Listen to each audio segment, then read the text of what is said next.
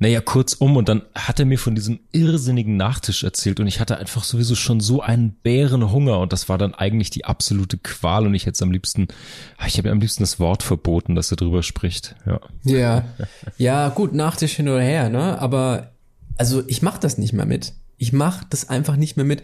Ich verstehe das Was? überhaupt nicht. Du kennst, ja, du kennst es, wenn du Spaghetti kochst. Aha, Wenn ja. du Spaghetti kochst, dann hast du das kochende Wasser auf dem Herd und dann stellst du da die Spaghetti rein. Und Ja. die sind noch ganz fest. Ja. Und das Wasser blubbert und kocht und schäumt und irgendwann fängt's an, naja, nicht überzulaufen, sondern so, Ja, weißt du, ja, das, ja, ja, das ja, ja, schleicht ja, dann so ja, die. Spaghetti hoch und tropft dann. Ja, Ja, es schäumt so ein natürlich. bisschen, bisschen Sch- über. Schweinewasser, ja. Ja, genau, find's spritzt auch raus. zum Kotzen, und das ja. nervt mich. Ja, das nervt mich beschissen. so sehr, dass ich gesagt habe, ich esse jetzt keine Spaghetti mehr. Und ich kann auch ehrlich gesagt überhaupt nicht verstehen, wie man weiterhin Spaghetti kochen kann und essen kann. Das ist das das verstehe ich ja. Du bist doch total im Recht. Also das ist ja einfach eine Scheißaktion von den Spaghetti direkt gegen dich. Ich würde Ja. ich würde nicht sagen, nicht mehr essen. Ich würde es umdrehen. Ich würde sagen, wir sollten die Spaghetti verbieten. Ja, Das ist ja natürlich. jetzt nicht, ist ja jetzt nicht dein Problem. Das Spaghetti sind doch, sind doch das Arschloch. Ja, und das ist gut, dass du sagst, weil genau darüber muss man nämlich mal nachdenken. Ja. Da muss man nämlich mal sagen, äh, es geht nicht nur darum, ob ich jetzt, sondern was sind das für Menschen, die dann trotzdem Spaghetti essen und was sind es erst für Menschen, die das dann auch noch verkaufen Ja. und auch noch über- Spaghetti vorne draufschreiben? Ja. Kann da nicht wenigstens eine Warnung vorne auf dem Etikett sein? Achtung, könnte Das überschäumen, Vorsicht. Das fände Ja. ich auch gut. Ja, mit Vorsicht zu genießen. Und über Fusili wollen wir gar nicht erst sprechen, sondern Okay. Fugis. Wir wollen heute uns einer ganz besonderen Bruchstelle annehmen. Ähm, ihr habt es wahrscheinlich schon gerade ein bisschen rausgespürt. Wir wollen heute über die Cancel Culture sprechen. Denn diese Staffel geht es um die Kulturmaschine. Also diese große Maschine, die uns bewegt, die wir bewegen. Was kommt da eigentlich rein? Was kommt da hinten am Ende eigentlich raus? Welchen, welche Rolle spielen wir dabei bei dieser Kultur und eine relativ für eine relativ neue Bewegung, aber die sehr, sehr laut ist und uns auch immer wieder beschäftigt und immer wieder begegnet in den vergangenen Folgen, ist diese Cancel Culture. Und über die wollen wir heute mal ein bisschen sprechen. Und ja, dann sind wir mal gespannt, wer von den Fugis danach noch dran ist, wer zustimmt oder wer danach vielleicht sogar uns cancelt. In diesem Sinne starten wir doch direkt mal rein. Ladies and Gentlemen, es ist hoffnungslos, aber nicht ernst. Sünden, Laster, Sinnkrisen und Verfehlungen sind das Krakelle unseres Selbstbildes. Was tun mit den Rissen, die der Alltag in unsere Wunschbiografie zieht? Dem Unerwarteten, den Fauxpas und Fehler, die wir machen. Wir vergolden die Bruchstellen des Lebens mit Kultur und Kitsch, Philosophie und Pop, Hochmut und Humor. Wo das Schmutzige und das Heilige sich küssen, finden wir das Fugengold. Das Absurde daran ist ja, also an diesem Beispiel, das wir gerade hatten, dass es tatsächlich anschlussfähig ist. Also ich kenne aus meinem Bekanntenkreis Menschen, die diese Mechanik durchaus begrüßen würden. Die würden sagen, ja, wenn das halt überall überkocht, dann sollte man vielleicht drüber nachdenken, so etwas zu tun. Daran ist doch erstmal nichts falsch. Naja, fragwürdig. Ja, tatsächlich, tatsächlich. Aber das ist, ich finde das Spaghetti-Beispiel gut. Das ist natürlich eine, eine Engführung, ein bisschen eine Spitze. Aber es ist schon anschlussfähig. Ähm, vielleicht lass uns doch einen kleinen Disclaimer vorweg schicken, bevor wir in die Folge reingehen. Denn wir haben Und uns wir machen ja Vorfeld, nie Disclaimer, ne? Eigentlich nicht, eigentlich gehört das sich, äh, gehören Disclaimer disclaimed, aber zumindest um das einzuordnen, auch das, was Ja. euch als Fugis jetzt erwartet, also kein Disclaimer im Sinne der Netflix vorauseilenden Entschuldigung, dem Warnhinweis, ganz im Gegenteil. Es geht eher ein bisschen um das, was ihr erwarten könnt und das, was ihr vielleicht auch mitdenken und mit gedanklich mitdiskutieren könnt oder in den Shownotes und Links und DMs für uns dann tatsächlich auch mit uns diskutieren könnt. Denn wir wollen heute keine konkreten Beispiele besprechen. Die werden nur exemplarisch genannt oder aus eigener Erfahrung.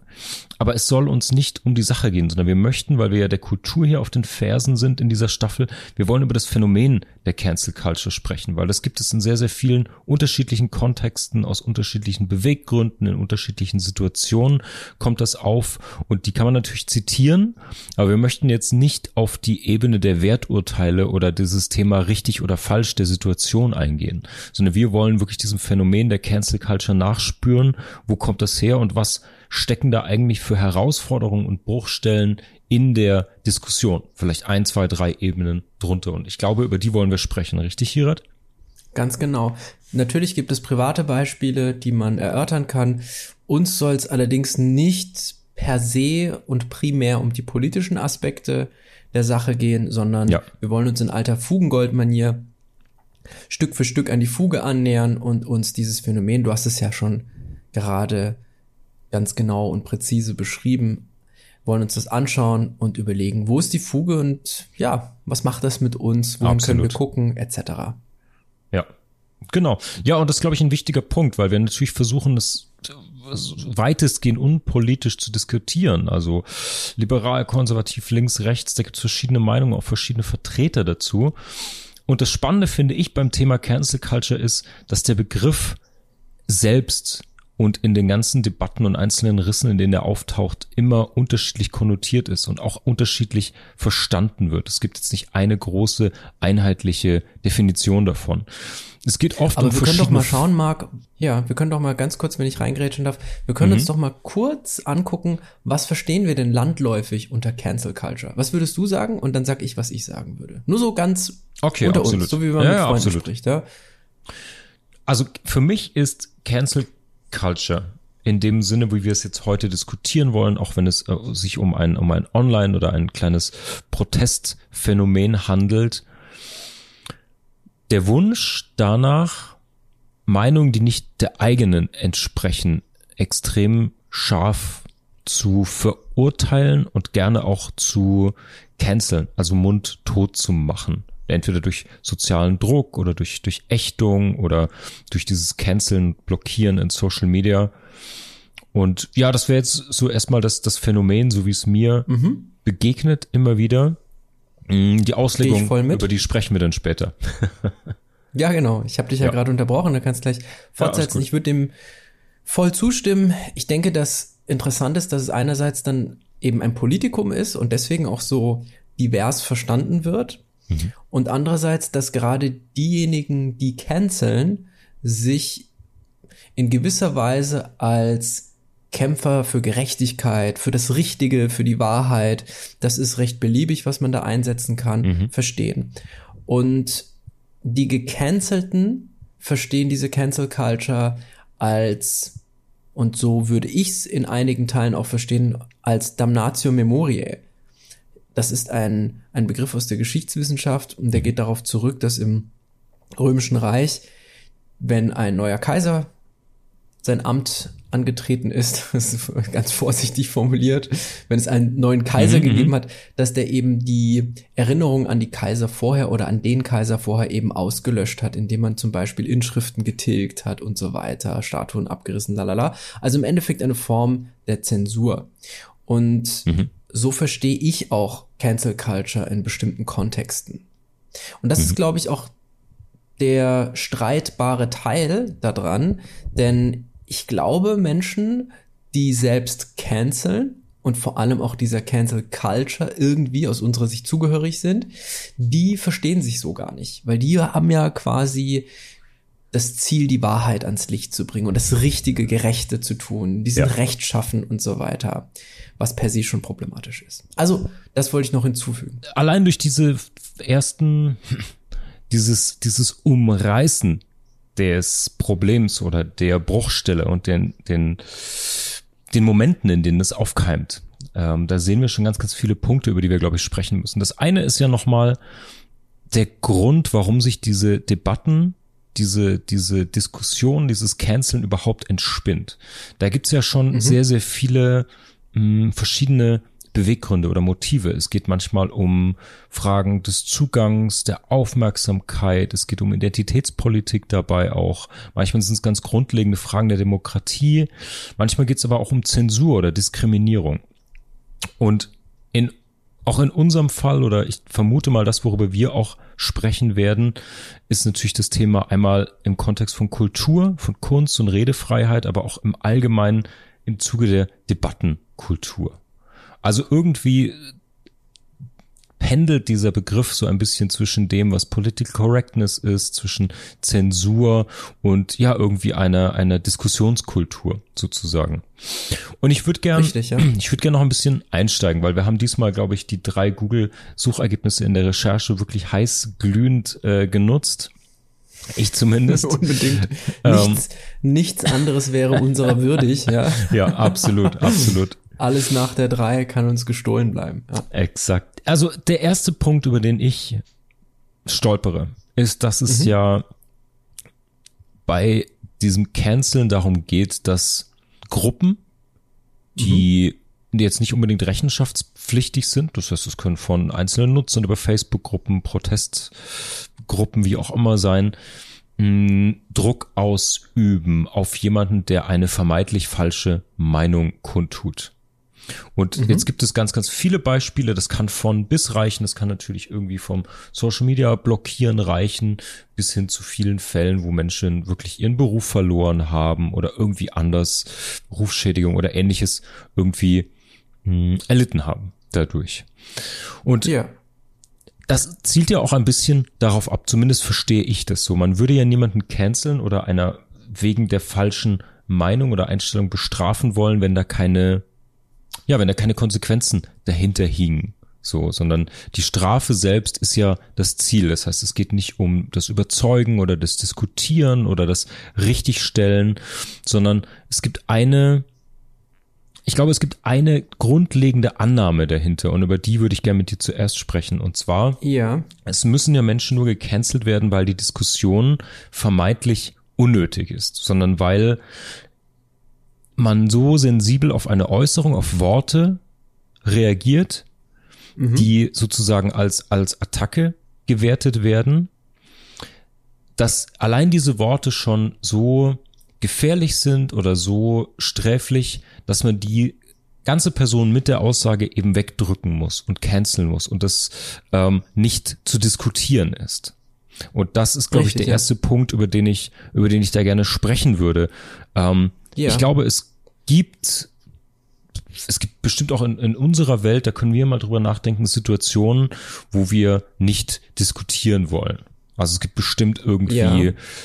Menschen, Gruppierungen, Überzeugungen, was weiß ich, wo man sagt, okay, da, da habe ich keine Lust oder da glaube ich nicht dran, dass es jetzt was bringt. Aber das ist ja sozusagen eine, ein, ein, Common Sense oder eine Voraussetzung für die Cancel Culture, dass man sagt, okay, das ist so gefährlich, jetzt einfach diese Behauptung, dass man da auch gar nicht diskutieren kann, die gar nicht hören kann, sondern die muss einfach komplett weg und dann auch bestraft werden. Ja, richtig, ja. Ja, boah, da machst du schon ein ganz großes Fass auf Mark und ich glaube, die Frage, die man sich stellen muss in dem Zusammenhang ist, welche Ziele werden verfolgt? Denn ich denke, dass die ursprünglichen Absichten die, die archetypischen Urabsichten sozusagen, die hinter mhm, diesem mhm. Canceln stehen, dass die eigentlich sehr gute Ziele sind. Denn im Regelfall geht es ja mhm. darum, eine Form von, von Gerechtigkeit oder Gleichberechtigung, wenn es jetzt beispielsweise um verschiedene Geschlechter geht oder Minderheiten oder um Hautfarbe und so weiter. Also diese Diskurse, die sollen gleichberechtigt akzeptiert werden, sage ich einfach mal. Es soll ja, eine Gleichberechtigung ja. hergestellt werden. Und das ist eigentlich moralisch gesehen eine sehr gute Absicht. Mhm. Nun ist es aber sehr leicht, moralisch gute Absichten zu haben. Das kann ja nun wirklich jeder. ja. ja, also das kann man sich schnell auf die Fahne schreiben und man kann es auch schnell äußern. Und ich glaube, hier nehmen wir die erste Abzweigung, nämlich das Äußern findet ja digital statt. Ich glaube, dass Cancel mhm. Culture ein rein digitales Phänomen ist. Aber dazu später, weil ich glaube, sonst wird es irritierend. Also, es sind okay. Ehre, gute Ziele und die Frage ist, warum wird dann eigentlich das Gegenteil davon der Fall? Nämlich, dass es so eine ja, so eine Destruktion der Streitkultur wird. Mhm. Also das, was uns eigentlich zusammenbringt, indem wir streiten, indem wir eben nicht nur Meinungen austauschen oder Ansichten vergleichen, sondern indem wir uns wirklich streiten, also innerlich auseinandersetzen, bereit sind also auch andere Meinungen nicht nur zu tolerieren, sondern auch zu akzeptieren und vielleicht sogar Teile davon in die eigene Denkwelt, das hatten wir schon mal in einer Folge, mhm. in die eigene Denkwelt zu integrieren. Das ist eigentlich das, was die Streitkultur ausmacht. Und ich ja, glaube, dass ja. die damit vernichtet wird. Und du hast vorhin ja schon gesagt, Zensur. Ich glaube auch, dass das eine selbstorganisierte Form von Zensur ist. Und die strahlt mhm. auch in alle Diskurse, ob das jetzt in der Wissenschaft so stattfindet oder eben in der, in der populär, im Populärjournalismus, sage ich jetzt einfach mal, sowas wie ja, ja. gehobene, in Anführungsstrichen, Talkshows. Es kann aber auch Wer wird Millionär sein, da, mhm, dass da mhm. irgendwie über eine Frage sowas. Also das kann überall stattfinden oder sei es nur auf der Straße an der Bahnhaltestelle, wenn A zu B irgendwas sagt und C meint, das sei ungerecht. Ja, ja. Und da werden ganz, ganz viele Dinge, also ich kann das gar nicht fassen, weil das so, so, so verschiedenartig ist. Also ganz viele Phänomene, sage ich jetzt einfach mal, werden mit abgerufen. Da mischt sich der SUV-Hass ja. mit rein oder eben die Klimathematik, genau. fahr doch mit dem Fahrrad und was weiß ich nicht alles. Also das wird ganz da, schnell multilateral, ja. Genau, lass uns die aber mal ein bisschen auseinanderfummeln. Ich habe zwei Punkte, die ja. ich einhaken will. Also das erste war, wir gingen ja so ein bisschen rein mit dem Thema, gibt es denn für uns Grenzen der Diskussion? Ich finde, du hast das Schönes aufgebracht, wenn es um Medien geht. Mhm. Ähm, ich finde zum Beispiel, äh, wenn es wieder Richtung Wahlkampf geht, ich fand gerade was die, was die vergangenen Bundestagswahlen zum Beispiel anging, ich finde, die manche Medien müssen sich die Frage gefallen lassen, wie viel Bühne sie zum Beispiel Populisten geben, weil die natürlich Richtig, extrem ja. Auflagen oder Einschaltquoten stark sind. Und Richtig, ich sehe ja. schon auch eine Argumentation, warum eine Kraft wie die AfD so stark geworden ist mit dieser Scheiße, weil es einfach so viel Bühne gab, weil es einfach so viel Entertainment vielleicht dann auch an der Stelle, mit diesem hässlichen Wort an der Stelle muss man das so beschreiben, so viel Entertainment gab. Ja, ja. Ja, Richtig. Ähm, ja aber das wäre jetzt zum Beispiel für mich so eine, eine, glaube ich, eine Grenze, wo ich sage, okay, wie viel Meinung muss man denn auch aushalten und wo geht's wieder um Balance, wie du richtigerweise sagst. Naja, und der zweite Punkt, auf den ich eingehen wollte, war dieses Thema ähm, du meintest, dass das natürlich oft und häufig heute auch in, in Online-Medien stattfindet, aber ich habe was gefunden oder beziehungsweise über den Begriff des Deplatforming gestolpert und das ist so eine politaktivistische Strategie, die tatsächlich bei, ja, ich sag mal, analogen, echten äh, Diskussionen mh, hm, Einzug gehalten hat. Und zwar Deplatforming ja. ist so ein bisschen die Idee, dass du die Meinung, die Gegenmeinung sozusagen nicht in der Diskussion und nicht auf offener Bühne durch Rhetorik ähm, bestreiten, bekämpfen kannst, sondern dass du weitergehen musst und dass du dem Gegner komplett und zuallererst die Bühne entziehen musst. Und das ist natürlich ein extrem spannender und radikaler Gedanke irgendwie. Also du sagst, es gibt eine Meinung, die ich nicht aushalten kann oder will und ich muss dieser ja. dem Gegenüber dann komplett die Bühne entziehen. Und das Besondere daran ist, und das ist, glaube ich, für dich als Lehrer auch besonders wichtig, oder das hat mich auch so schockiert, weil das eben, ja, das ist eine besondere neue Mentalität und die findet sich vor allen Dingen bei jungen Menschen an Universitäten. Und die sind sehr, sehr mhm, mhm. sensibel gegenüber da, dem, was sich Mikroaggression nennt. Und diese Aggression ist halt in dem Falle wirklich im Sinne einer Äußerung gemeint. Das wäre jetzt nochmal die, Richtig, die, ja. der, der Riss in der Bruchstelle, ob ein, ja, wann und wie man Worte und eine, vor allen Dingen in einer, in einer, ja, im Kontext von einer Campus-Diskussion oder an einer Universität, ob man andere Meinungen als Aggression auslegen kann und ob es sinnvoll mhm. ist, die auszulegen. Da können wir gleich mal reingehen. Auf jeden Fall, um ja. das kurz diesen Gedanken abzuschließen, mit diesem ganzen Thema Mikroaggression und Deplatforming geht eben die Vorstellung einher, dass eine Meinung von jemand anderem, dass die Meinung an sich so gefährlich ist, dass sie nicht in die Öffentlichkeit gelassen werden darf. Und diese Idee von Deplatforming verschärft und auch ins Digitale übertragen, ist ja sozusagen ja die Ursuppe von Cancel Culture. Und da sind für mich eben zwei Punkte, die mich besonders stören oder die, die mir sauer aufstoßen daran. Das eine ist dieses Thema wirklich Mikroaggression, weil ja, es gibt Aggressionen mhm. in verschiedenen Darstellungen und wenn dich jemand anschreit und beleidigt, ist das mit Sicherheit eine verbale Aggression. Aber Aussagen, die, mit denen du nicht übereinstimmst, als Mikroaggression zu definieren. Und das, also das ist ja die, mit dieser Definition legst du ja die, die Grundlage, um jemanden zu canceln. Damit etwas mhm, gefährlich ist, musst du ja sagen, es ist aggressiv. Das ist ja eine Strategie, indem du einfach eine Tatsache, eine Aussage, ein Wort umdeutest und sagst, es ist nicht eine Meinung, das ist keine Diskussionspunkt, sondern es ist eine Aggression. Das ist ja, das ist ja der Schlüssel sozusagen, den du drehst, um zu sagen, okay, ist eine Aggression, das heißt, es ist gefährlich, das heißt, wir müssen es vermeiden, deswegen Bühne entziehen, deswegen canceln, ja. sozusagen. Also irgendwo ist ja der erste Dominostein. Genau, ich würde Richtig. A gerne wissen, wie es dir geht mit diesem Thema Mikroaggression mit Sprache und B, ja. für dich als Lehrer, was mich besonders schockiert hat, ist, dass das das Mindset an Universitäten ist. Dass das jetzt nicht ja, irgendwie ja. in, in der Kommentarspalte von irgendwelchen dusseligen Social-Media-Plattformen stattfindet, wo die Leute, sagen wir mal, nicht in Diskussionskulturen eingeführt sind, wo es auch nicht wichtig ist, ob und wie du diskutierst auf vielen Plattformen, weil es eben der Kommentar zu einem Comment, zu einem Like, zu einem irgendwas ist. Aber in der Universität, Richtig, wo junge ja. Geister geprägt werden und wo auch wirklich das, was in, in einigen Jahren oder einem Jahrzehnt oder so halt auch in Wirtschaft und Politik und so weiter abgeht von den Universitäten und dann wirklich ganz, ganz effektiv unseren Alltag steuert, was da geprägt wird, finde ich hochrelevant. Und wenn dort so empfindlich auf der einen Seite agiert wird und dann gleichzeitig überreagiert und sehr, sehr radikal bestraft wird, halte ich das für eine relativ gefährliche Entwicklung sogar. Ja, das sind so zwei Absolut, Thesen, die ja. ich mal an dir abprallen lassen will. Unbedingt. Also zum ersten Punkt, was, was war A jetzt nochmal? B war Lehrer, das weiß ich noch, aber was wolltest du mit A? Was, genau, A war das, das Thema Mikroaggression. Habe, nee, das, das Thema A ah, war ja, genau. Mikroaggression, genau. ob du das, ob du das so siehst oder mitgehst, dass das eines der definitorischen Unbedingt. Knackpunkte ist. Ja, ich würde auch da wieder ein bisschen ausholen und ein bisschen die Sachen mitnehmen, über die wir sprechen wollten, wo wir gesagt haben, später. Mhm außer das Digitale, das weiß ich jetzt nicht, ob das jetzt noch kommt, aber hm. im Regelfall irgendwas müssen wir aufschieben und dann nicht machen. Insofern könnte exakt, es sein, dass exakt. es das wird. Vielleicht aber auch was anderes, wer weiß. also zur Mikroaggression kann ich gleich noch mal ein Beispiel aus meinem Privatleben erzählen. Mhm, und mhm. ja, ich kenne das und ich habe es auch schon selbst erlebt in beide Richtungen. Ich habe es auch bei mir selbst schon erlebt, dass ich mikroaggressiv bin. Allerdings nicht in der Äußerung, nur im Empfinden und dann in mhm. der Reflexion darüber konnte ich es dann für mich sozusagen beherrschen oder kontrollieren. Und ich glaube, mhm. das ist ganz wichtig. Wieso weit ausholen? Naja, wir haben ja vorhin drüber gesprochen, dass das ursprünglich gute Ziele sind, die mit diesen moralisch-politischen Ansätzen verfolgt werden.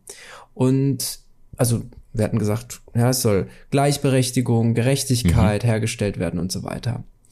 Und das ist im Übrigen auch etwas, was in den Universitäten lange Zeit nicht mit Thema war, nicht diskursiv mitverhandelt wurde. Und das mhm. erst so mit den 70er Jahren und diesen ganzen Bewegungen und so weiter dann mit in die Universitäten Einzug gehalten hat. Aber darum soll es ja im Endeffekt nicht gehen. Ich will nur sagen, was ist denn das Problematische, und da kommen wir dann auch gleich zur Mikroaggression, warum äußern sich diese Leute? Man könnte ja auch erstmal die Aggression nur spüren. Das wäre so die Vorstufe davon. Mhm. Ich glaube, das war so in den 90ern, dass man das gespürt hat. Aber insgesamt, weil das ganze digital nicht so eine, so eine Reflexionskraft hatte, dass man das einfach, ja, schnell wieder vergessen hat. Es wurde einem nicht ja. ständig unter die Nase gerieben und dementsprechend auch nicht sozialisiert.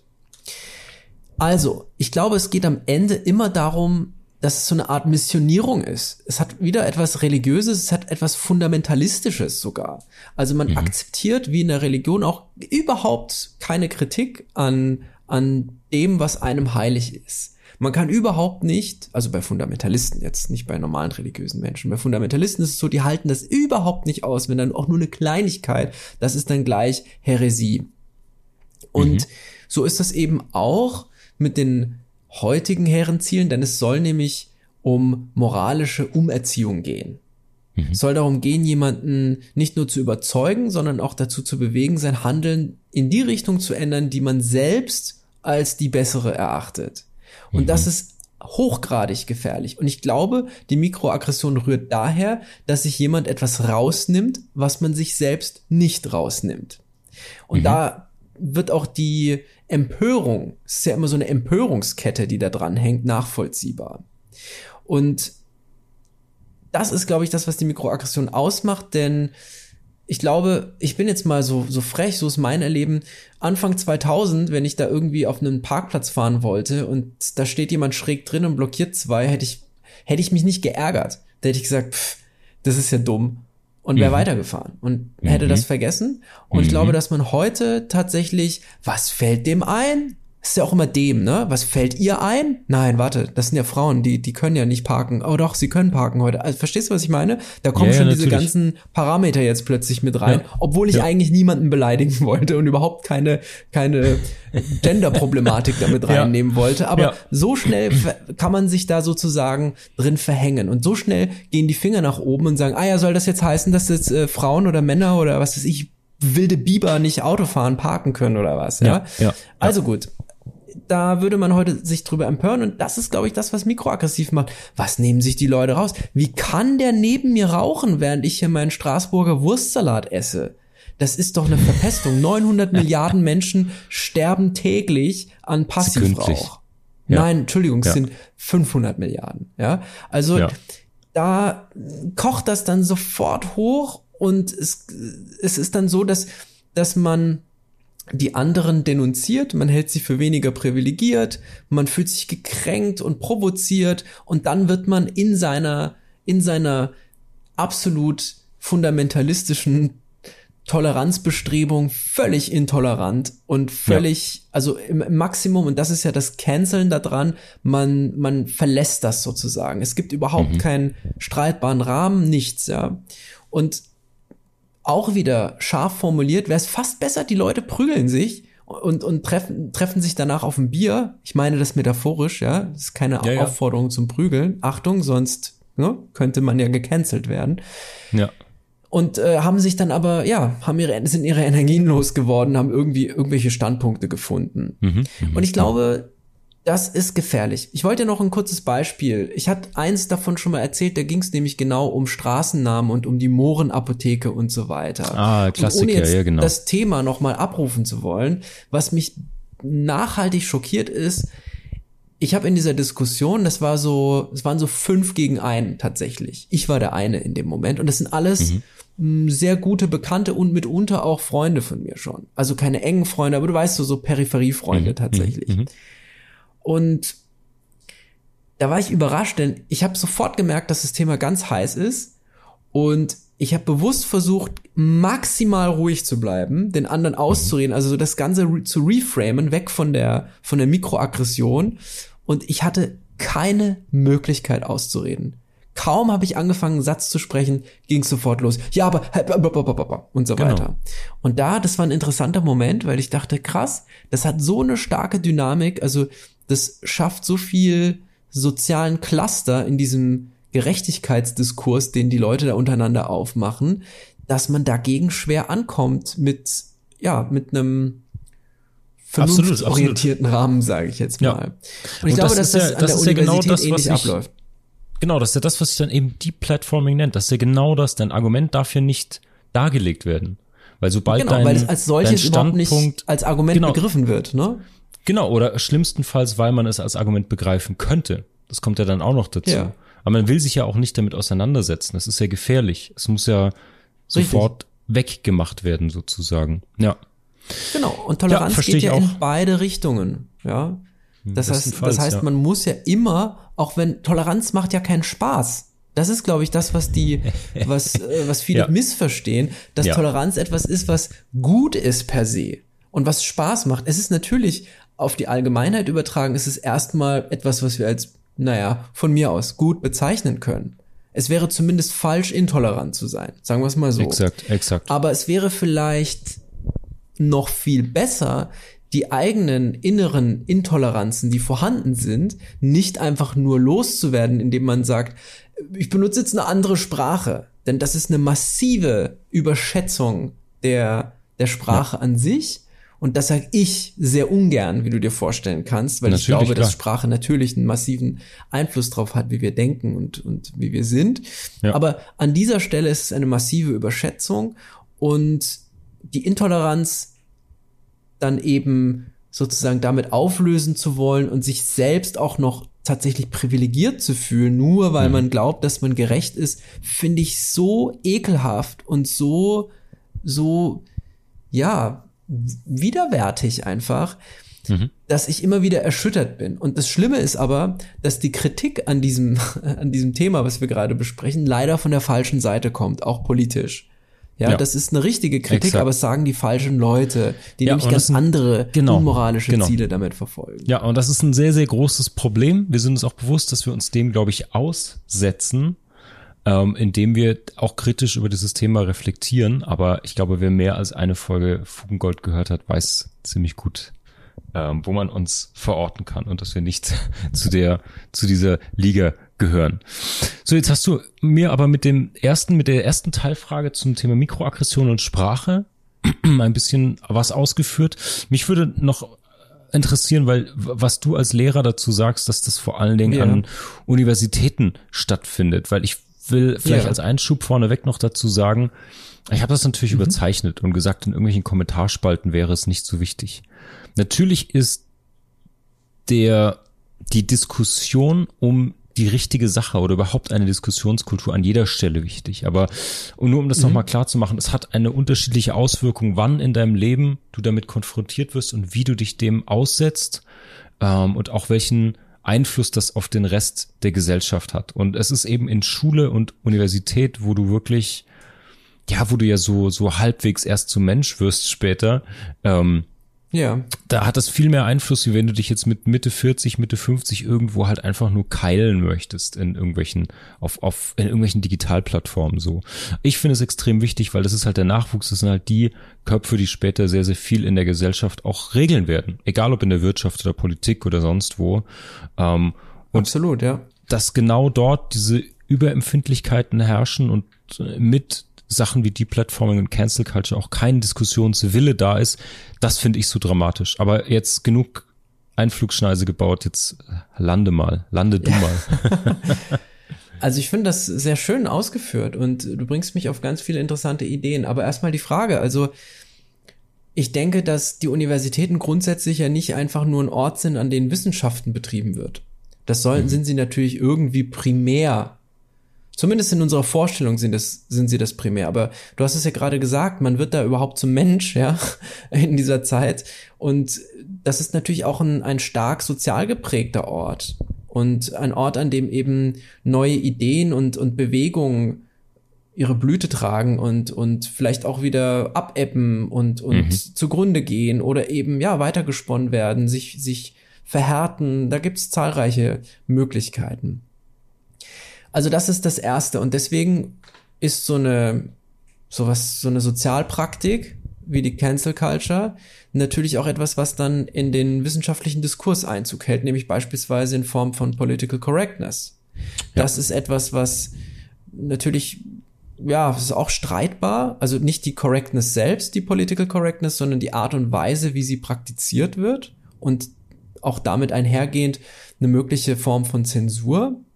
Mhm. Es wird nämlich immer sehr monokausal praktiziert, also mhm. oder sehr binär. Entweder du bist political correct oder du bist ein, ein verdammenswertes Arschloch, das, das überhaupt keine Berechtigung hat. Und ja, ich finde es schwierig, denn eine Streitkultur, wie gesagt, ich hatte ja vorhin das Prügelbeispiel, das kann ja von mir aus auch verbal funktionieren und danach trinkt man ein Bier oder man hält sich eben aus, auch wenn man politisch beispielsweise ja. unterschiedliche Standpunkte hat. Das finde ich ja zum Beispiel interessant bei Freundschaften, langjährige, die eigentlich sich diametral gegenüberstehen. Also mhm, mhm die mhm. polit politisch oder weltanschaulich komplett gegensätzlich sind, aber es gibt andere ja, Dogmen, Paradigmen, was auch immer, die die, die, die beiden Personen dann miteinander verbinden und so weiter. Also das fehlt mir so ein bisschen und ich glaube, dass das Problem an dieser Cancel Culture in dem Fall ist und das auch universitär diejenigen, die canceln, entziehen den anderen die Möglichkeit, sie zu dulden. Das finde ich mhm. schwierig, denn ja. in einem Streitgespräch kann man immer sagen, und sind wir mal ehrlich, Person V da hinten ist einfach ein dummes Arschloch. Mhm. Mhm. Aber hat halt natürlich trotzdem ein Recht, in dieser Vorlesung zu sitzen mhm. und mitzureden und mitzudiskutieren. Ja. Und da wird's gefährlich, weil dann entzieht man den anderen die, die Möglichkeit, dass sie geduldet werden und dass man eben vielleicht doch noch zusammenkommt, doch noch eine Chance oder eben auch nicht. Dann ist es eben nicht so, ja. ist es eben nicht so, dass wir alle gerecht und nett zueinander sind. Und da habe ich eigentlich mein Hauptproblem auch in der Wissenschaft, denn es alles, es ist alles so, dass es nicht mehr um die Correctness selbst geht, sondern es erübrigt sich sehr schnell darüber, dass man eben sagt, mach die Straße weg, benennen sie um in, was weiß ich, Apfelstraße. Vielleicht sind ja. die Birnen dann ja, ja, irgendwie angegriffen, weil die, ja, das ist ja auch Obst am Ende, ne? Also, ja. oder Spaghetti-Straße, nein, Spaghetti, das ist doch rassistisch, aber ich meine doch die echten Spaghetti, ist doch gar keine, nein, also gut und tschüss. Also, da kommt, hm, das schwierig. Ich finde das Beispiel gut, weil da kommt noch eine andere Dimension mit rein, die zeitliche Dimension. Auf die würde ich später hm. noch mal gerne, gerne kommen, weil natürlich dem Ganzen zugrunde liegt, dass früher sehr, sehr viel falsch war und es heute nicht nur besser, sondern richtig ist und abschließend verhandelt. Aber das ist ein Punkt, auf den ich tatsächlich eher nachher nochmal gern kommen würde. Ich finde, du hast es mit Apfeln, äh, mit Äpfeln und Birnen ähm, schon ganz gut eingeleitet. Natürlich ist eines dieser großen Themen oft die Gender-Debatte. Die ist ja auch gerade jetzt wieder heiß yeah. diskutiert. Ähm, Teile der CDU sprechen sich gegen das Gendern aus, andere dafür. Also mittendrin in so einer Volkspartei ist diese Diskussion angekommen. Und das ist natürlich, das ist natürlich, finde ich, ein ganz, ganz tolles Beispiel, weil ich finde, hier gibt es so zwei Seiten. Es gibt die eine Seite, die sehr, sehr trivial ist, dass es wirklich überhaupt gar keinen Unterschied macht für einen persönlich und auch überhaupt kein Mehraufwand wäre, ähm, mhm. das Gendern so einzuhalten oder so einzuführen, aus, sei es aus Respekt, aus persönlichen Beweggründen oder aus warum auch immer, ähm, aus, aus den grundsätzlich bisher männlichen Formen entweder weibliche zu machen oder jemanden, den man kennt, der gender fluid ist oder wie auch immer, eben korrekt anzusprechen. Ich glaube, es gibt immer diese persönliche Ebene, wo ich auch ganz, ganz viele Menschen kenne, die eher konservativ sind oder das vielleicht gar nicht so gut heißen, aber auf der persönlichen mhm. Ebene trotzdem kein Problem damit hätten wenn aus, Richtig, aus ja. Ole dann Lisa wird oder andersrum oder wie auch immer. Die würden das dann auch einhalten und auch aus Respekt und so. Aber dabei, dabei geht es ja um was anderes in dieser Cancel Culture Diskussion. Ein Punkt davon ist natürlich Free Speech, also freie Rede. Und jetzt gibt es ja. was, was ich absolut das ist, also ich, da kann ich fast schon drüber lachen, wenn es nicht so dramatisch wäre. Und zwar die Vertreter oder diejenigen, die Cancel Culture betreiben und auch befürworten, berufen sich ja immer auf freie Rede. Sehr, sehr oft. Und das ist halt die Ironie dabei, die ich auch ja. bis heute ja, nicht ja. verstehe. Auf die, auf, auf die freie Meinungsäußerung, auf den Respekt und auf alles andere aufzubauen und darauf zu pochen und den anderen die Plattform zu nehmen und die Meinung ja nicht nur zu verbieten, zu untersagen, sondern eben zu canceln mit mitsamt der Person. Und ich glaube, ich habe dazu ein das schönes das dogmatische daran, ja. Absolut und auch das gefährliche meiner Meinung nach, wo wir langsam wirklich sagen, es geht dann eben deswegen unser, unser kleiner Einschub zu Beginn. Es geht jetzt nicht um entweder gendern oder Autofahren oder vegan sein oder Tiere essen oder sonst was, sondern es geht um ja. die Kultur des Cancelns, was die macht. Und ich finde, die wird an der Stelle eben gefährlich, weil du irgendwie freie Rede unterbindest in manchen Bereichen. Und weil ganz grundsätzlich, das ist ein Zitat, das ich gefunden habe, dieses freie Rede Zitat, ähm, diese Beschränkung, es geht ja eben nicht nur darum, dass du andere in der freien Meinungsäußerung dann beschneidest, sondern dass du eben draufhauen möchtest. Dass ja auch ein Wunsch da ist, ja. nicht nur die Aussage, sondern den Aussagenden oder die Aussage Treffende damit zu treffen. Ja. Mit Rufschädigung oder Shaming Richtig, ja. oder Attacken und so weiter. Und es gab ja eine Zeit lang diesen Trend, dass das in Anführungsstrichen nur die reichen, Mächtigen treffen soll. Unternehmer, Celebrities, was mhm, weiß ich. Aber mhm. das ist natürlich schon lange nicht mehr so, sondern das ähm, passiert auf einer täglichen Basis mit ganz normalen Leuten. Und deswegen, das, jetzt komme ich zu diesem Zitat, dass dieses Argument von freier Rede und Rufschädigung und so verwechselt Dissens mit Bestrafung. Und das finde ich ziemlich, mhm, mhm, ziemlich treffend gewählt eigentlich. Ja. Ja, es ist so eine Art Todesstrafe, eine kulturelle Todesstrafe sozusagen. Ja. man entzieht sich dem, man, man, man, ja, man will es auslöschen und als nicht, nicht lebenswert sozusagen mhm. bestrafen. Ja. Das ist schon wirklich, wirklich gefährlich. Also ich denke auch, man muss vieles noch hier mitnehmen. Und da würde ich an, an der einen oder anderen Stelle nochmal andocken. Du hast gesagt, dass das ja, dass da so eine Aggression stattfindet und dass es so ein, so was Ironisches hat. Mhm. Und auf dieses Ironische würde ich gerne nochmal eingehen, denn genau da, wo Personen, die canceln, für sich beanspruchen, andere zu schützen, verstehen sie nicht, dass ein, ein freier öffentlicher Diskurs kein Schutzraum sein soll. Mhm. Also in einer ja. freien Diskussion geht es eben, oder grundsätzlich in einer Diskussion geht es nicht darum, dass man geschützt ist und dass man, dass man vorsichtig sein muss, sondern eine Diskussion ist dafür da, eben genau die gefährlichen Spitzen abzuklopfen. Natürlich mhm. gibt es auch da Grenzen und Ränder. Das, es ist nicht alles, alles erlaubt. Es gibt einen gewissen Konsens, also beispielsweise Beschimpfungen, die im öffentlichen Raum eben nicht stattfinden dürfen. Und das haben wir mhm. in unserer Folge zu Schimpfwörtern auch schon besprochen. Fluchen, ja, Fluchen. Fluchen, genau. Und da gibt es natürlich Grenzen und ich glaube, dass hier verschiedene Dinge greifen. Denn wenn wir festlegen wollen, was nun wirklich nicht gesagt werden darf, dann brauchen wir immer einen gesellschaftlichen Konsens. Und diesen Konsens erreichen wir über eine Diskussion, die frei ist und die gemeinsam mhm. stattfindet und mhm. nicht über eine Diskussion, die andere ausschließt, indem sie die Absicht hat, wiederum beispielsweise Minoritäten zu schützen. Ja.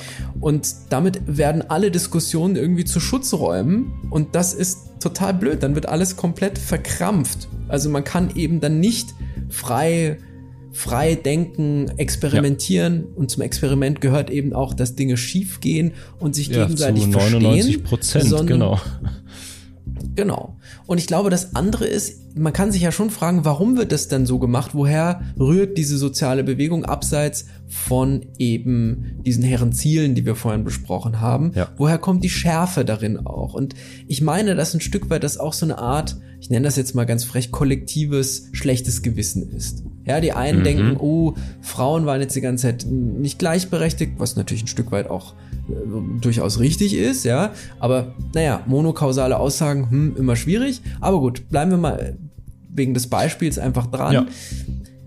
Es gibt so eine Art kollektives schlechtes Gewissen und das muss irgendwie kompensiert werden. Und das ist genau der Punkt, der mich total fahrig macht, denn das wirft die ganzen Ziele über Bord und die Absichten. Dann geht es eigentlich nicht mehr wirklich darum, dass man gerecht ist oder ein, ein guter Mensch oder ein akzeptabler Mensch oder ein toleranter Mensch oder was auch immer, sondern dann geht es wirklich nur darum, dass man dieses schlechte Gewissen befriedigt und dann ist es wirklich wohlfeil zu sagen, ich finde aber, man sollte diese Straße umbenennen, ja.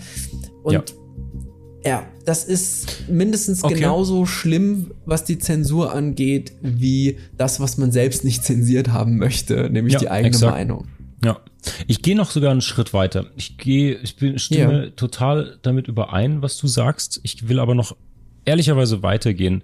Ich würde sagen, es geht oft bei der Cancel Culture sogar darum, natürlich nicht eine offene Debatte zu führen. Alles gut. Es geht auch nicht darum, die Provokation oder die Mikroaggression oder das, was man für ungerecht hält, zu widerlegen, sondern ich mhm. würde sogar behaupten, es geht darum, dass man den Urheber diskreditieren will und attackieren will und dem was Schlechtes will. Und das ist halt grundsätzlich die Aufhebung zwischen Aussage und, und Person.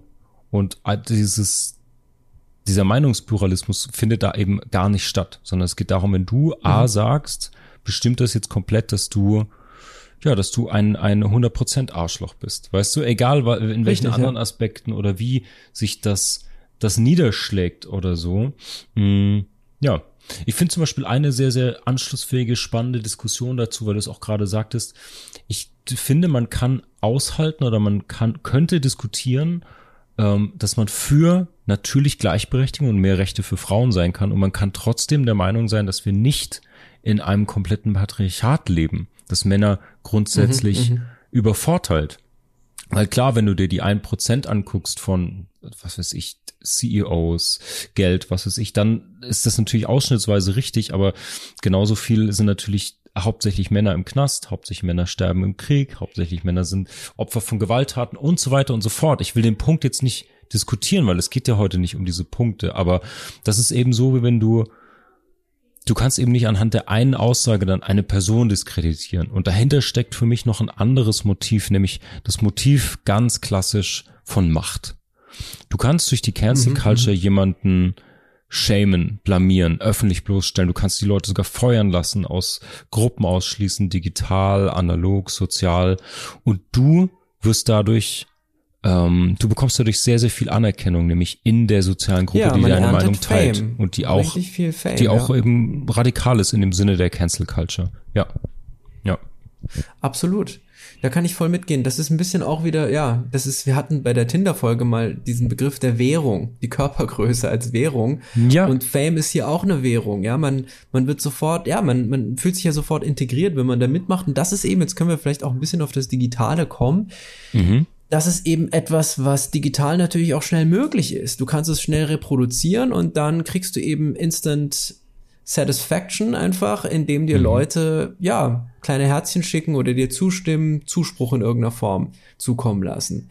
Ja. Und das finde ich, das finde ich echt schon fast religiös, ehrlich gesagt. Ja. 100 Prozent, ja. Also, ich glaube, um, um diesen digitalen Aspekt mal noch mitzunehmen, ich glaube, das Canceln gab es auch schon vorher.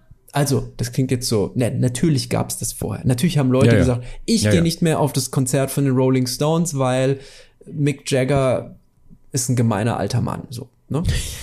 Und ja. ja. auch wenn Continental Drift echt ein klasse Song ist, aber ich gehe nicht mehr hin. Ja.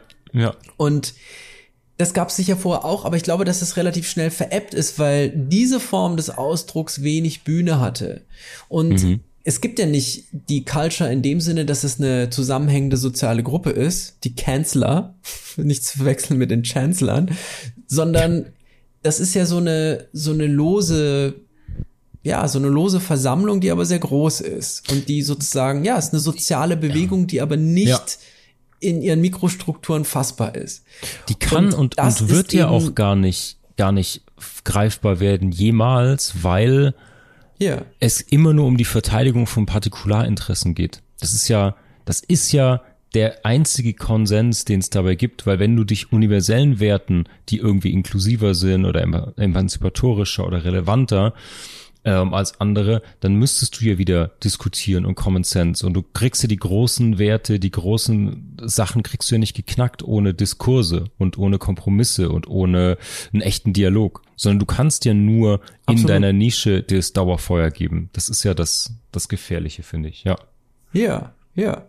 Und das ist digital kultiviert worden. Oder zumindest katalysiert worden. Denn wenn man sich die Entwicklung von Facebook anguckt, ich erinnere mich, 2008 bin ich in Facebook, ja, wie sagt man denn? Bin ich Facebook beigetreten.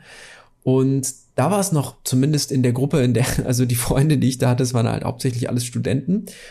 Die haben eigentlich so, so, so Zeug gepostet, was jetzt mitunter ein Stück weit bei Twitter stattfindet, was, wovon sich Twitter aber auch schon längst weiterentwickelt hat und emanzipiert hat, nämlich sowas wie, ah, gerade aufgestanden, erstmal Kaffee machen. Hm. So, ohne Bild oder ja. so. Also nicht Instagram, ja, ja, guck dir mal meinen Porno-Kaffee an, sondern einfach so, ja, eine Mitteilung quasi an die Freunde. Vier Leuten gefällt's, ja. Und Premium-Content. Ich glaube, aus dieser Mechanik, und jetzt, jetzt sind da halt Leute, die irgendwie drüber sprechen, ob man, ob man nicht zurück ins Kaiserreich möchte oder keine Ahnung, Gruppen. Ich habe neulich eine Gruppe gefunden, die sich mit dem Fermentieren von Gemüse irgendwie beschäftigt. Und das ist echt so eine, so ein Mikrodiskurs. Der, also was heißt Mikrodiskurs? Das ist so eine richtige Community der Fermentierer und Fermentiererinnen. Wow. da dachte ich auch, das ist, hat schon wieder literarische Qualität. Also, da kann jeder irgendwie sofort seine Meinung kundtun und ja, wir kennen ja das alte Lied, bla bla bla. Und ich habe mich immer schon gewundert, da war Trump uns allen voraus, das möchte man überhaupt nicht in den Mund nehmen und sagen, aber es ist tatsächlich leider so. Ich habe mich immer gewundert am Anfang, wenn ich im Deutschlandfunk Twitter als Quelle gehört habe und als, als zitationswürdig. Und dann dachte ich immer, fuck Twitter, ist doch Quatsch. Völlig weit gefehlt, völlig unterschätzt. Das hat sich eben, ja, zu einem, zu einem Punkt entwickelt, wo heiß gestritten wird und, äh, ja, was für eine Art von Streitkultur das ist, kann man verschiedener Meinung sein. Mhm. Ich glaube, dass mhm. das keine richtigen Streitgespräche sind oder in den allerseltensten Fällen, sondern dass es da ja um einen losen Abgleich von Positionen und Meinungen geht und wenig Toleranz ja. da, also ja. Toleranz da einfach keine große Rolle spielt. Ja. Und Aber das ist natürlich so ein bisschen Gleiche. auch Entweder gebaut so dafür. Polar, ne? also, ja, binär. Genau, genau. Ja. Ist ja auch so ein, ist ja so ein, so ein Playground dann auch fürs Polarisieren. Das ist ja an ja. der Stelle okay, wenn man es eben kontextualisieren kann und unterscheiden kann. Ich habe ich hab ein Richtig. Zitat habe ich mitgebracht von der guten alten Rosa Bitte? Luxemburg. Die hat nämlich so schön gesagt, Freiheit Ach, ist immer Freiheit des Andersdenkenden. Mhm, und mhm. Das finde ich passt so gut in dieses Thema, kann man in Diskurse und Diskussionen aushalten und ich habe noch so ein, zwei Mini-Bruchstellen, in die wir noch kurz reinlugen können. Und zwar. Ja, gerne, gerne. Du hast es ja gerade schon so schön auch angesprochen. Es geht natürlich immer um Partikularinteressen, es geht immer um die, um die Nische. Wir werden es so nicht schaffen, universelle Werte von einer gewissen Halbwertszeit, von einer gewissen Reichweite und so auch aufzubauen. Und ich unterstelle dem eben auch dieses, diesen heuchlerischen Aspekt, weil die Meinungsfreiheit dann eben nur vertreten wird, wenn es auch die, mit den eigenen Überzeugungen einhergeht. Und jetzt haben wir sozusagen über die Kultur und die Bühne und die Plattform gesprochen und Werte schon mal angesprochen, aber wir haben noch nicht wirklich über die Sprechenden selbst ähm, diskutiert. Ja. Und das mhm. würde ich gerne, da würde ich gerne noch ein bisschen rein, ja. weil wir oft über, ich habe verlinke den den Artikel auch dazu gibt es einen tollen Deutschlandfunk-Artikel. Ähm, da wird über dieses Thema Cancel Culture und den Begriff der Betroffenen viel gesprochen und die Stimme ja. der Betroffenen, weil da geht es um die Rolle der Sprechenden. Und natürlich ja. kann man immer, wenn jemand von etwas betroffen ist, hat die Stimme eine andere Qualität, zumindest die subjektive Qualität der Erfahrung.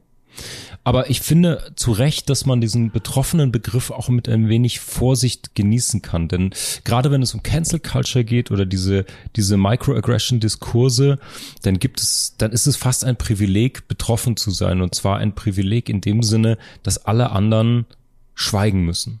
Und am besten auch nicht widersprechen dürfen, wenn jemand, der betroffen ist, spricht. Aber diese Stimme ist an der Stelle, die Stimme eines Betroffenen ist natürlich eine Charakterisierung von der Identität von jemandem, der spricht und, und nicht mit Argumenten. Das heißt, du kannst mhm, natürlich mhm. als kluger Kopf oder als Intellektueller oder als jemand, der sich von mir aus sein Leben lang mit der Forschung, mit einem Thema auseinandergesetzt hat. Hm, wie wichtig ist die Stimme verglichen mit jemandem, der Opfer von was weiß ich, von, von Respektlosigkeit wurde oder von jemandem, der einfach eben zur queeren Community gehört oder sowas. Also ich finde, das sind einfach hm, zwei hm. völlig unterschiedliche Ansätze und man ja, kann nicht, unbedingt. man kann nicht objektiv sagen, dass jemand nur weil er queer ist zum Beispiel, dass diese Stimme einen, einen höheren Wert hat als jemand, der zum Beispiel Nein, auf gar keinen Fall. straight white cis Mann ist oder sowas, der aber vielleicht andere Argumente ja. oder auch auch ja, relevante Argumente zu einer Diskussion beizutragen hat. Also kurz um bottom Richtig. line und dann will ich deine Meinung dazu. Ich finde, dass man mhm. muss extrem aufpassen, dass man nicht den, den Status und die eigene Identität über die Qualität von Argumenten stellt, sondern es muss immer um Richtig, jetzt ja. wieder Oldschool-Wissenschaft, Validität, Reliabilität, Richtigkeit von Argumentation.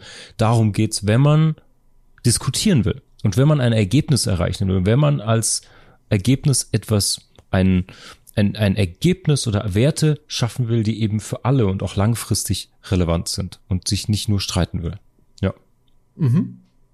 Ich finde immer, dass man so vielen Paradoxien ausgesetzt ist, wenn man auch das reflektiert, was wir jetzt zum Beispiel besprochen haben. Und um ein paar Punkte zu integrieren, die du gesagt hast, es gibt ja diesen Modus dann des Opfer und Täters. Und es gibt tatsächliche Opfer und es gibt tatsächliche Täter. Und ich habe ganz oft das Gefühl, dass in diesen Diskussionen sofort in so einer Opfer-Täter-Logik gesprochen und, und diskutiert wird und ja. die ist gar nicht notwendigerweise gegeben. Denn jemand, der mal angeraunt wurde auf der Straße, der kann entweder in ein tiefes Trauma verfallen, weil er einen Hintergrund hat, der eben damit zusammenhängt. Das ist aber nicht die Regel. Die Regel ist, dass man dann ein bisschen, ja, sich angegriffen fühlt oder irritiert ist oder was auch immer und dann ist auch wieder gut, ja. Anders ist es natürlich, wenn das ein krasser Rassismus ist und der schon oft erfahren wurde, dann ist es natürlich so, dass wir von Opfer und Täter sprechen können. Und deswegen ist der Kontext so wichtig. Und da sind wir bei, bei der nächsten Paradoxie. Also nicht nur dieses äh, alle sind Opfer, alle sind Täter, sondern die nächste Paradoxie ist, der Kontext wird nicht mitgedacht. Also wenn jetzt beispielsweise Kabarettisten gecancelt mhm. werden, mhm. weil sie irgendwann mal irgendwas gesagt haben und dann gucken sich die Leute eben nicht den ganzen Beitrag an, sondern nur eine Mikrosekunde, die dann digital wieder vervielfältigt wird und so weiter. Funktioniert auch wie im Endeffekt wie was Religiöses. Guck mal, ja, hier die bösen Christen oder die bösen Muslime, die uns jetzt Jerusalem wegnehmen wollen. Was weiß ich, ja, ist ein überzogenes Beispiel, aber im Endeffekt ist die Logik eine ähnliche oder vielleicht sogar mit einer gleichen Mechanik. So oder so, also der Kontext wird nicht mitgedacht. Und dann muss ich nicht das ganze Werk eines Künstlers kennen, um zu verstehen, was er sagen möchte, sondern ich muss mir vielleicht erstmal den Beitrag angucken und dann ja. drüber streiten. So, das ist die nächste Paradoxie, wird nicht gemacht. Und dann, da müssen wir uns jetzt auch an die eigene Nase fassen, wir werfen den anderen, den Cancelern quasi, immer vor, dass sie eben Feinde der Meinungs- und, und ja, der Meinungsfreiheit sind. Und die werfen uns das vor. Also das sind so Vorbehalte, die wir jetzt auch haben. Und beide Gruppen sehen sich auf der richtigen Seite oder auf der besseren oder auf der graduell besseren, ja. So, ich habe auch meine Fehler, aber eigentlich, nee, eigentlich habe ich recht.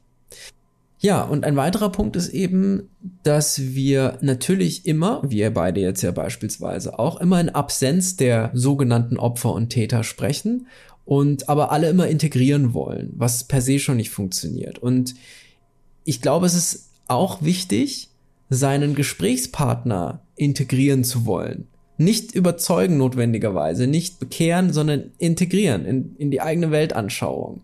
Und eben, ja, das auch dann zu verstehen, zu begreifen, zu akzeptieren, tolerant zu sein, wie auch immer, dass das jemand einfach nicht möchte. Und das ist eben dann die Realität, dass es Menschen gibt, die ganz anders denken und die haben die gleiche, das gleiche Stimmgewicht. Egal, ob ich sie cancele oder eben nicht.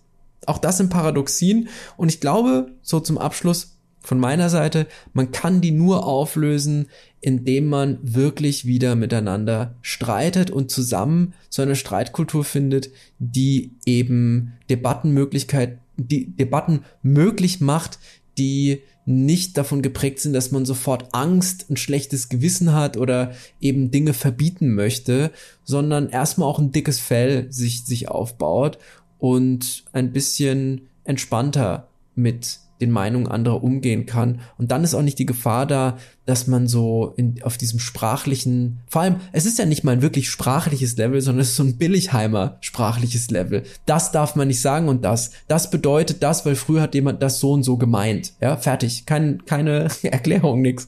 Also, da glaube ich, dass wir besser rauskommen, wenn wir uns eben nicht in diesen Hülsen ergehen, sondern tatsächlich auch ja, mit der eigenen Intoleranz ins Gericht gehen. Das ist, glaube ich, das Wichtige.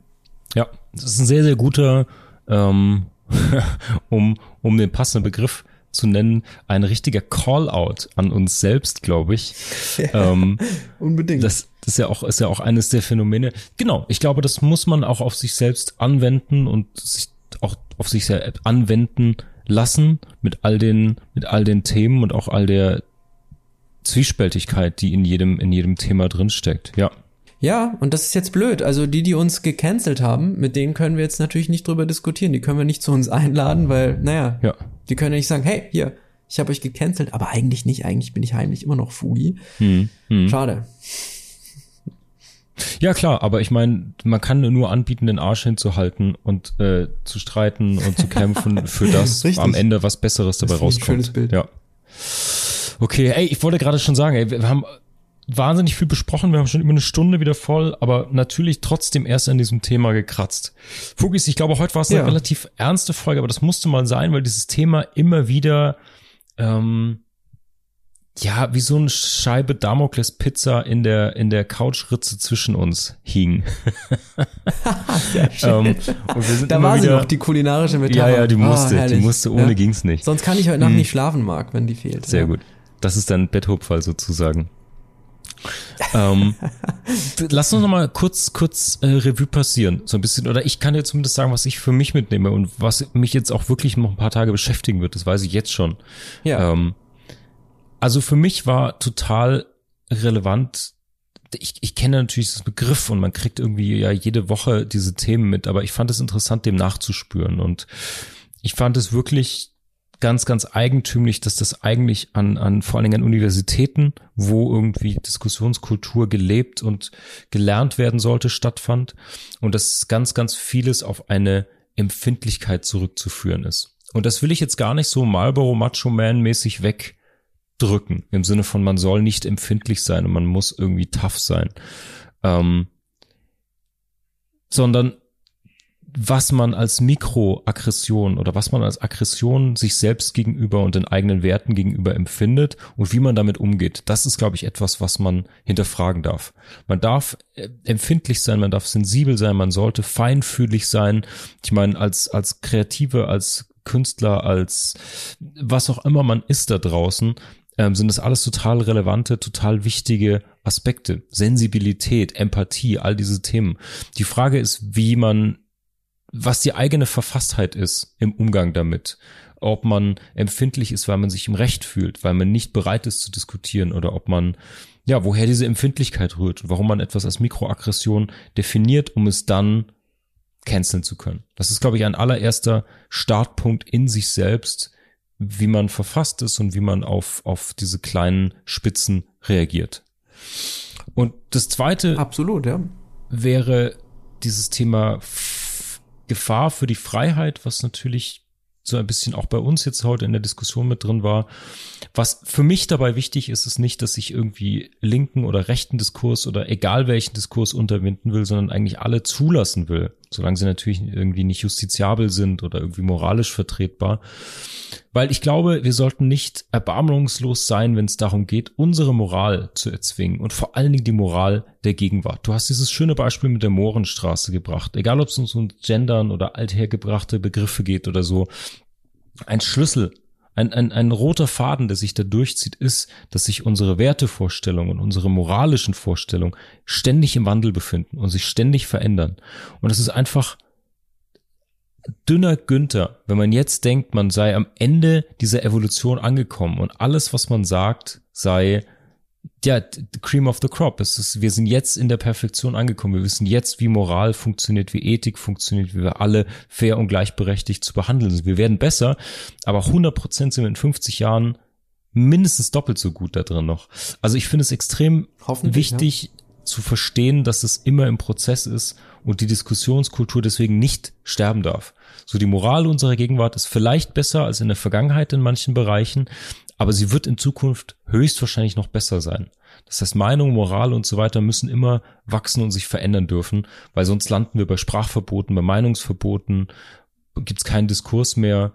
Ja, und dann wird es halt wirklich gefährlich. Dann sind wir in so einer Meinungsdiktatur fast schon.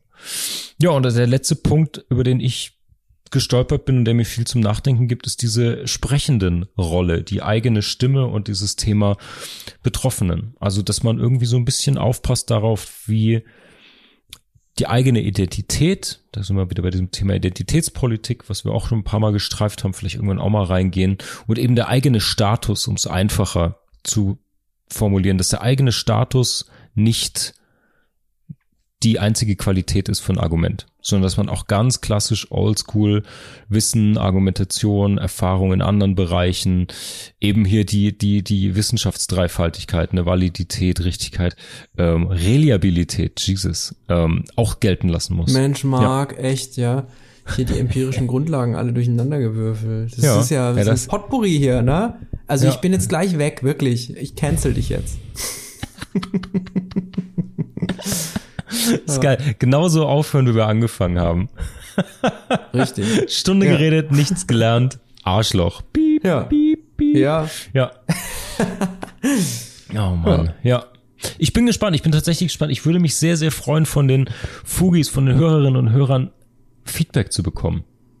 Ähm, ich bin mir gewahr, dass wir zwei Dudes sind, die darüber sprechen, dass wir nicht alle Stimmen richtig abbilden. Ähm, ich finde, wir hatten. Müssen wir auch gar nicht, ja? Nee, also, müssen wir auch nicht. Ich finde aber redaktionell. Unsere, ne? Ja, genau, genau. Äh, aber ich finde, redaktionell war es wichtig. Ich finde, es ist ein wichtiger Bestandteil mhm. und ich finde, man muss ja auch anfangen. Man muss ja auch einen Diskurs und einen Dialog anfangen, indem man mal eine Linie in den Sand zieht. Und äh, ja, ich würde mich freuen, wenn wir da das vertiefen und bin mal gespannt, was die Fugis so schreiben dazu. Ja. Ja, ich habe heute im, im Auto Radio gehört. Und mhm. zwar nicht DLF, nicht den heißgeliebten DLF, sondern irgendeinen anderen Sender, keine Ahnung. Ich kenne nur DLF und Klassikradio. Mhm. Und ich habe dann äh, einen Song gehört und den habe ich recherchiert, den ich, den kannte ich nicht, weiß auch nicht, ob der so aktuell ist. Ich glaube, er ist 20, 2020 oder 21. The Weekend. Mhm. Save Your Tears. Und mhm. da singt er so schön, Save Your Tears for Another Day. Glaube ich zumindest. Ich habe die Lyrics mir nicht genau angeschaut. Ich finde, das ist ein gutes Credo. Und am Ende kann man eigentlich auch einfach nur sagen, ey Leute, kocht eure Spaghetti, ja? Und ja wenn nicht das Wasser zu heiß ist, dann, naja, müsst ihr die Spaghetti halt ungekocht essen. Ist aber nicht so geil.